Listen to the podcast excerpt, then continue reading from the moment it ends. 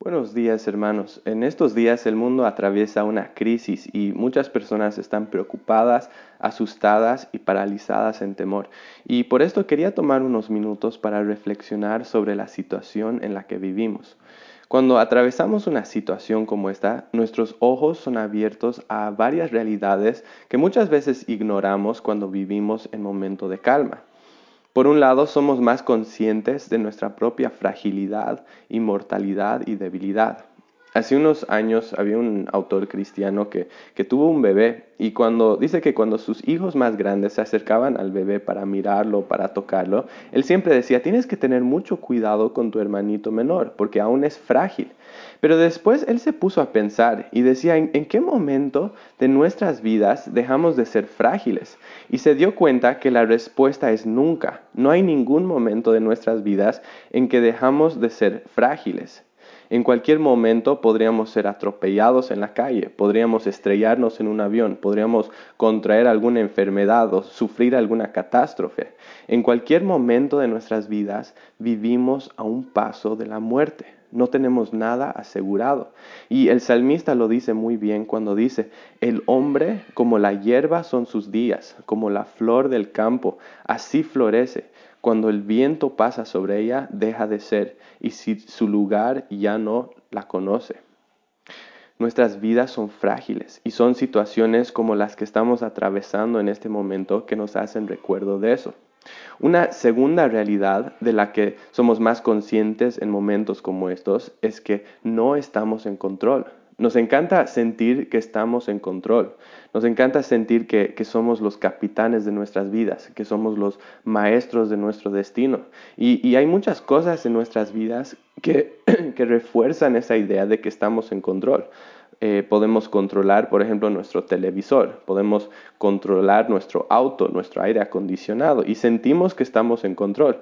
Pero de repente viene una enfermedad como esta y rompe la burbuja en la que vivimos. Nos muestra que en realidad no estamos en control, que el control es una simple ilusión y no importa cuántos seguros de salud tengas, no importa cuántos eh, seguros de vida, no importa cuántos dólares tengas ahorrados en el banco, en últimas instancias no puedes controlar lo que te sucede. Y entonces es, es, al darnos cuenta de esto que podemos empezar a sentir angustia y preocupación. Y eso es natural. Pero hay algo que debemos recordar en medio de todo esto.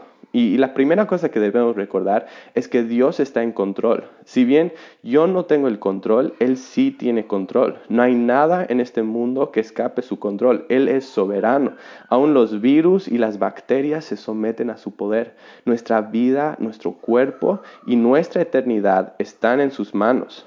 Abraham Kuyper lo expresó muy bien cuando dijo, no hay un milímetro en el universo del que Dios no pueda decir, esto es mío. Dios está en control y esa es nuestra ancla en medio de la tormenta. Una segunda cosa que debemos recordar en medio de esto es que los cristianos no debemos tener miedo a la muerte. ¿Y por qué? Porque como decía Spurgeon, la muerte es solo la puerta por la que un cristiano debe pasar para entrar al gozo ilimitado.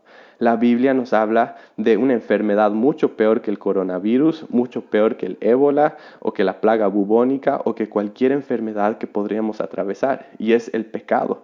El pecado nos separa de Dios, el pecado destruye nuestras vidas y trae condenación eterna. De hecho, el pecado es la causa de todos los problemas en el mundo, de todos los demás problemas, porque es la causa del pecado que ahora vivimos en un mundo caído.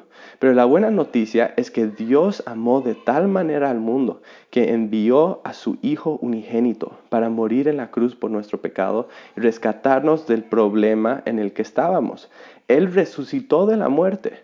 Y entonces si tú has confiado en Cristo como tu Señor y Salvador, no necesitas temer la muerte, porque así como Cristo resucitó, los que creemos en Él resucitaremos a la vida eterna con Él. Pablo decía en 1 Corintios 15, dice, ¿dónde está, oh muerte, tu victoria? ¿Dónde está, oh sepulcro, tu aguijón? El aguijón de la muerte es el pecado y el poder del pecado es la ley, pero a Dios gracias porque nos da la victoria por medio de nuestro Señor Jesucristo. Así que si, si estás en Cristo, no necesitas temer la muerte, porque tu eternidad está en sus manos. Entonces, entendiendo todo lo que eh, hemos estado diciendo hasta ahora, entendiendo estas verdades, ¿cómo deberíamos los cristianos responder a la crisis que estamos atravesando? En primer lugar, debemos confiar en Dios. Filipenses 4, 6 y 7 dice, por nada estéis afanosos, antes bien, en todo, mediante oración y súplica, con acción de gracias, sean dadas a conocer vuestras peticiones delante de Dios. Y la paz de Dios, que sobrepasa todo entendimiento, guardará vuestros corazones y vuestras mentes en Cristo Jesús. Es muy fácil confiar en Dios cuando todo está bien, pero es en medio de la crisis que nuestra fe es puesta en prueba. Y por eso tenemos que ir a Jesús en oración. Dile sinceramente tus preocupaciones. Deja que su paz inunde tu corazón. Pide que Él te ayude a creer y a confiar en Él y confiar que Él está en control, aún en esta situación. Confía en eso. Confía que si bien su soberanía no significa que Él te librará de todo problema, su soberanía sí significa que Él te dará todo lo que necesitas en medio de la prueba y que tu destino final ya está asegurado. En segundo lugar, debemos ser responsables. Aunque no debemos temer la muerte, tampoco debemos ser necios o tomar riesgos innecesarios. ¿Por qué? Porque Dios nos llama también a ser buenos mayordomos y, parte de esa mayordomía es cuidar nuestra salud y la, eh, la salud de la gente que nos rodea. Entonces debemos tomar los cuidados necesarios. En tercer lugar, debemos orar. Debemos recordar que, como dice Santiago 5, la oración eficaz del justo puede mucho. Entonces, oremos por las autoridades que están respondiendo a esta crisis. Oremos por los equipos médicos que están ayudando a los enfermos. Oremos por hombres y mujeres y niños que han contraído la enfermedad. Oremos por aquellos que están asustados en sus casas. Oremos por, los adultos de la tercera edad que son más vulnerables a esta enfermedad. Oremos que en medio de esta crisis en la que las personas son más conscientes de su propia mortalidad y fragilidad, Dios vuelva sus corazones hacia Él. En cuarto lugar, debemos ser luz. Quizás ahora más que nunca es una oportunidad para que la iglesia sea luz en medio de las tinieblas, que mostremos amor a los necesitados, Aun cuando todos los demás están actuando egoístamente, nosotros podemos actuar en amor. También podemos eh, mostrar por medio de nuestro ejemplo que creemos en un Dios vivo, que está en control, que ha vencido a la muerte y que, que quita todo temor.